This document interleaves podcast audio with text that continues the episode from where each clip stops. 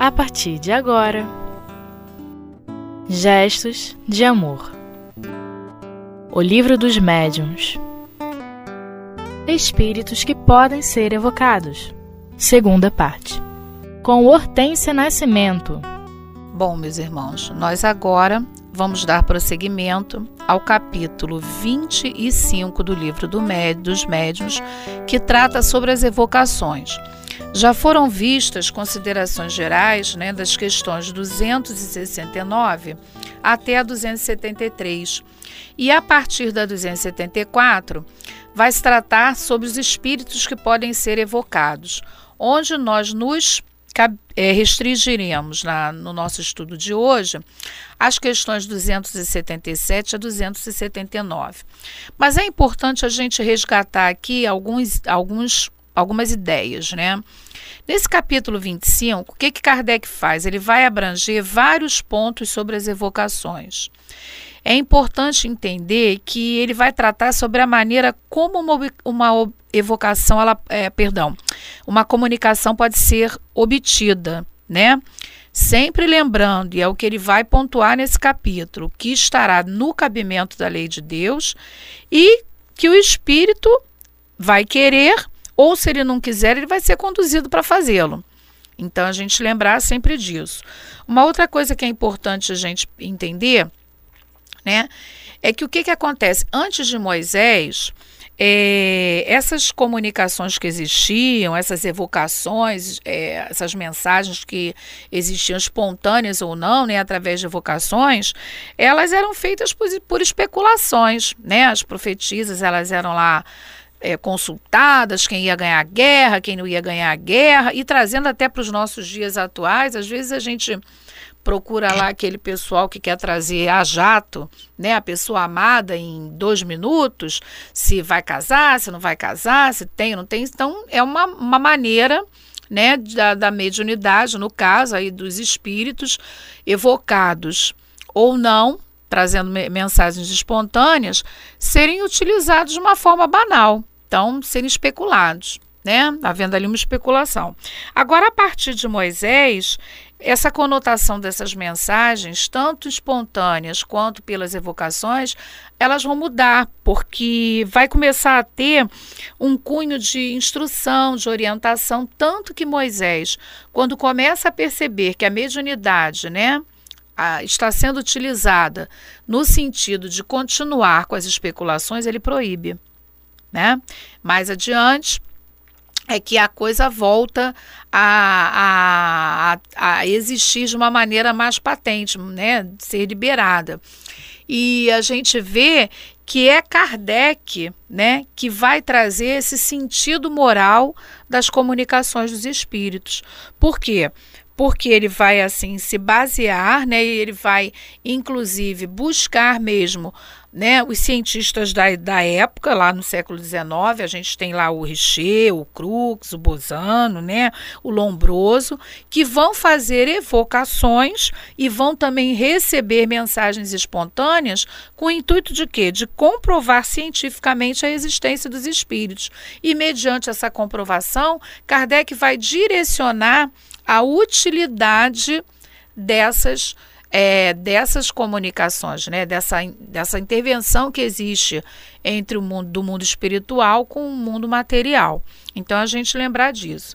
E como a gente vinha dizendo aqui, a comunicação ela tanto pode ser espontânea como ela pode ser específica, ou seja, ela é específica quando existe a evocação. E o que, que é evocação? É quando a gente chama o espírito para que ele se manifeste. Portanto, está relacionado a uma tentativa de atração. A gente tenta atrair aquele espírito desencarnado para que ele esteja ali. É diferente da, invoca, da invocação, porque a invocação ela tem o sentido de pedido de ajuda. Não é uma questão da gente tentar atrair o espírito.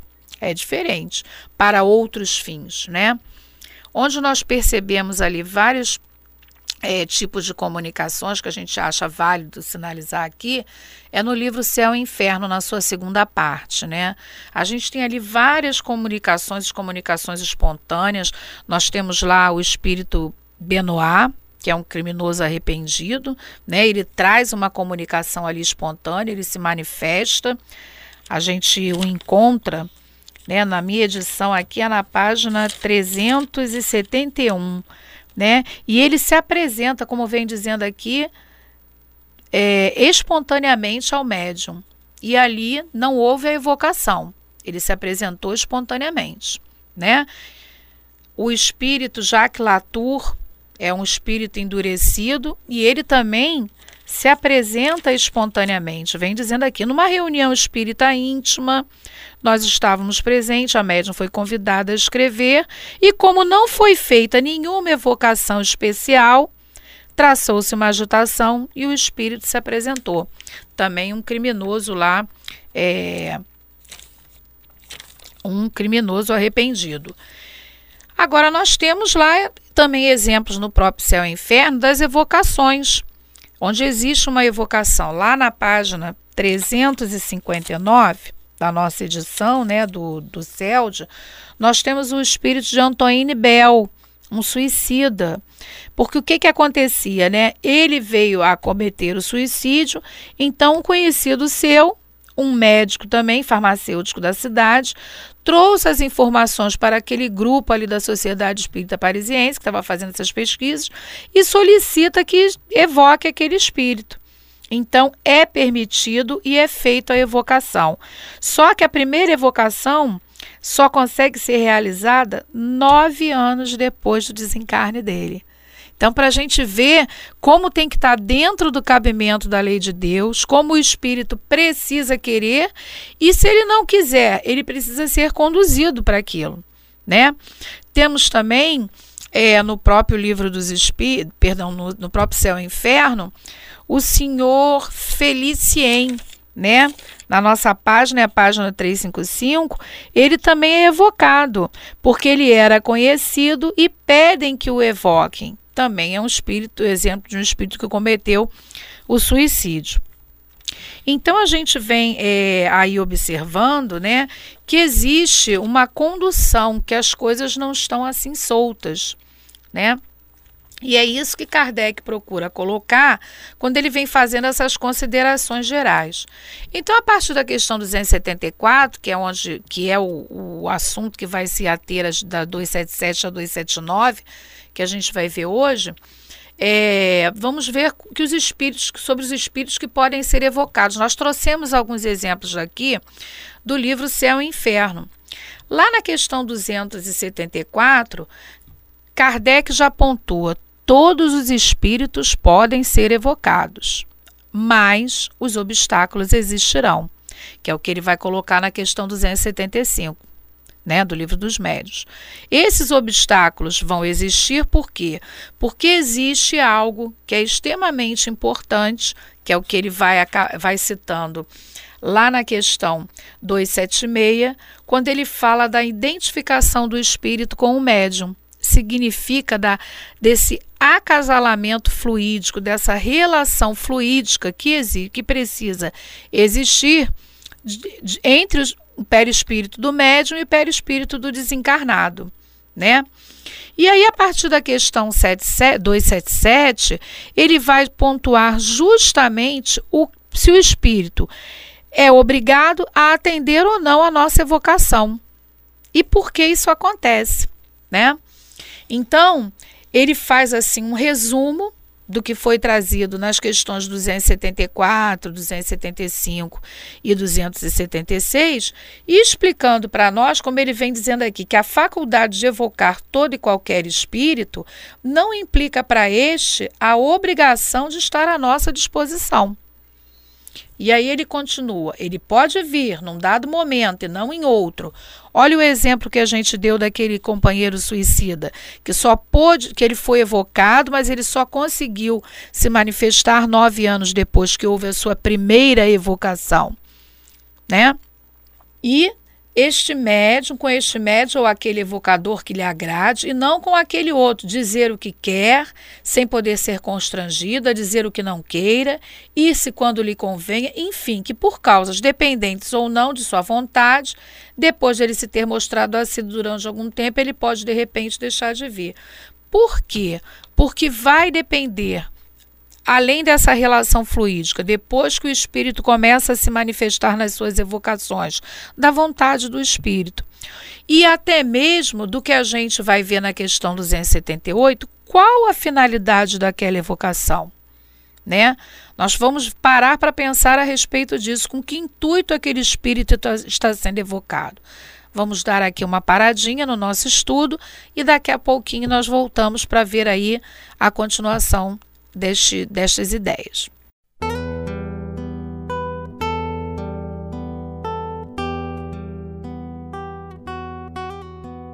Gestos de amor. O livro dos médiuns. Bom, meus irmãos, dando continuidade aí ao estudo do capítulo 25, né? a partir da questão de 269, nós estamos aí nos atendo das questões 277 a, 271, a 279. E aí nós citamos a necessidade desse, desse acasalamento fluídico, né, dessa relação fluídica entre o médium e o desencarnado. Nós citamos que essa manifestação, ela é, para atender a nossa evocação, existe a vontade do espírito, tem que estar dentro do cabimento da lei, né? E aí, na 277, Kardec coloca exatamente isso, que o espírito não é obrigado a atender a nossa evocação. Até porque, como nós vemos aí na 278, vai depender da finalidade que aquilo tem.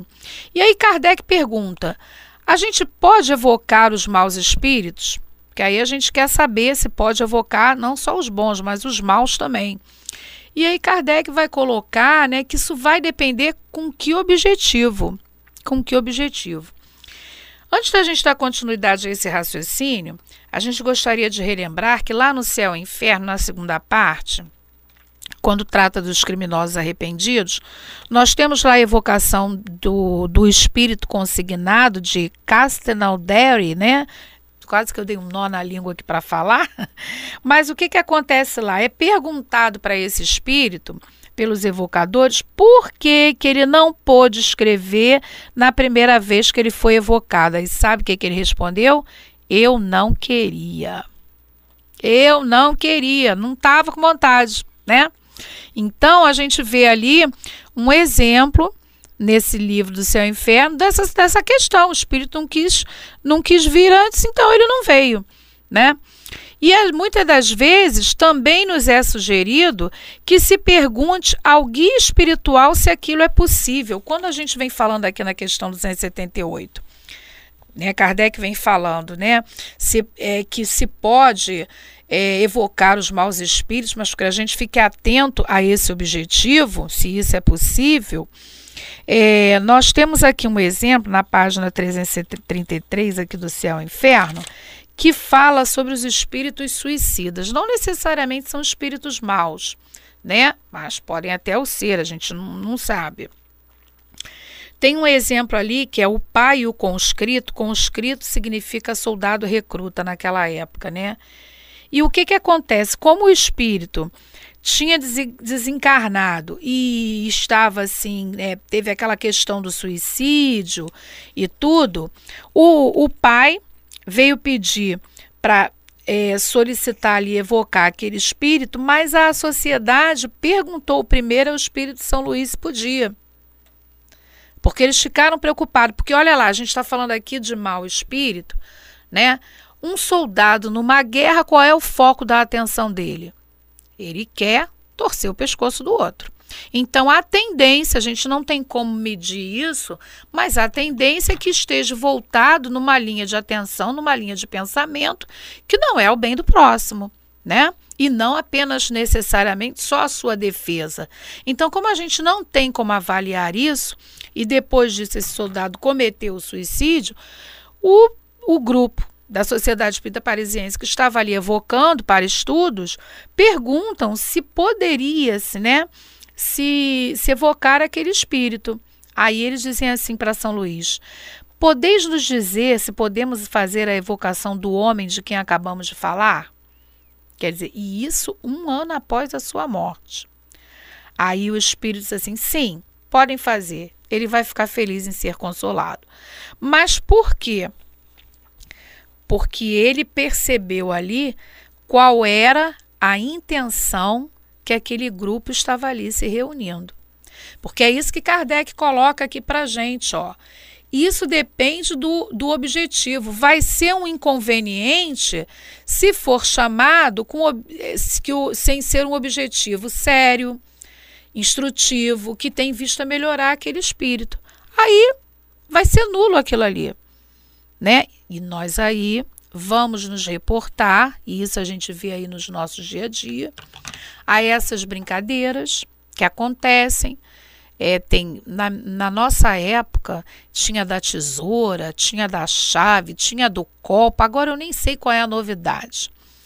Mas as pessoas ficam brincando, né? Achando que não vai dar em nada, achando que é a força do pensamento, né? Porque não não lembram ou desconhecem que existe o mundo invisível.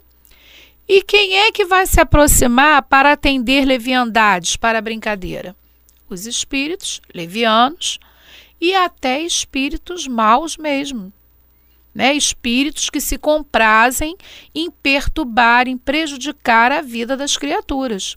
Porque nós não, conhece, não nos conhecemos como espíritos imortais, a gente não sabe em que questões nos envolvemos então, quando nós nos permitimos a certas práticas, nós abrimos brechas, nós ampliamos a nossa antena psíquica, que é a nossa mediunidade, e essa essa percepção tanto poderá ser para espíritos bondosos quanto os espíritos equivocados, que são os maus espíritos. E quanto mais leviano for o propósito, mais espíritos complicados teremos ao nosso derredor. E aí é muito fácil a gente parar para pensar a respeito de certas práticas que evocam aos espíritos buscando conduzi-los o que para prejudicar o seu próximo.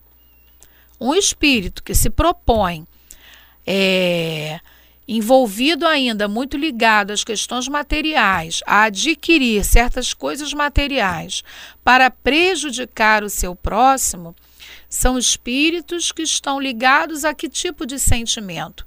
A sentimento menos nobres. Há sentimento menos nobres, né? Então, se a gente buscar se envolver nessas evocações com a finalidade de quê? Né? De que a gente é, se mantenha ali em contato com o mundo espiritual para curiosidade, para fins menos edificantes, isso aí vai ser vai ser bom, vai ser um inconveniente. Agora esses espíritos fragilizados, que a gente prefere dizer assim, eles podem ser evocados com bons propósitos, para fins instrutivos, para serem auxiliados? Podem. Nós hoje em dia temos a benção da tolerância religiosa, a gente pode dizer assim, no nosso país existe isso. E quantas casas espíritas oferecem o tratamento espiritual ao desencarnado? É o trabalho conhecido como a desobsessão. Então, o trabalho da desobsessão, ele é um trabalho que existe um apoio espiritual, né? Existe um apoio espiritual ali que vai interceder Visando o quê? Como Kardec está dizendo aqui, visando ter um objetivo sério, instrutivo, com vistas a auxiliar e a melhorar aquele espírito que se manifesta ali. Mas nós temos que estar atentos, como Kardec vem sinalizando aqui na questão 279, que essa ascendência sobre esses espíritos equivocados, inferiores, né, alguns até maus mesmo, ela não é uma ascendência de conhecimento, não é uma ascendência de é, saber manipular fluido, não, ela é uma ascendência moral. Né? É uma ascendência é, é, moral que existe. E essa ascendência moral é que pode ser utilizada sobre os bons e sobre os espíritos com dificuldade, sobre os maus espíritos. A gente tem lá o exemplo quando Jesus vai lá tratar o rapaz, que ele chega e ele vira quem é você? Meu nome é Legião. Olha só como é que o negócio era esquisito. Mas Jesus consegue magneticamente afastar aqueles espíritos daquele rapaz pela sua ascendência moral. E como nós Não a temos. Sabemos disso porque somos espíritos reencarnados no planeta de provas e expiações, não somos espíritos superiores ainda.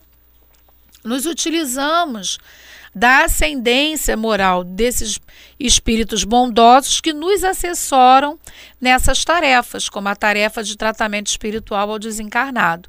E ali sim, esses companheiros que estão no plano espiritual são evocados né? É uma evocação que existe. O, na nossa casa espírita, a tarefa é feita pelo endereço, é o endereço que é evocado, e são conduzidos lá a um tratamento, né, a um esclarecimento, a um equilíbrio maior. Bom, meus irmãos, o nosso tempo acabou. Que Jesus abençoe os nossos corações e que a gente tenha despertado no coração de vocês a curiosidade de aprender mais e mais. Mais adiante teremos a continuidade desse estudo, desse capítulo. Muita paz a todos.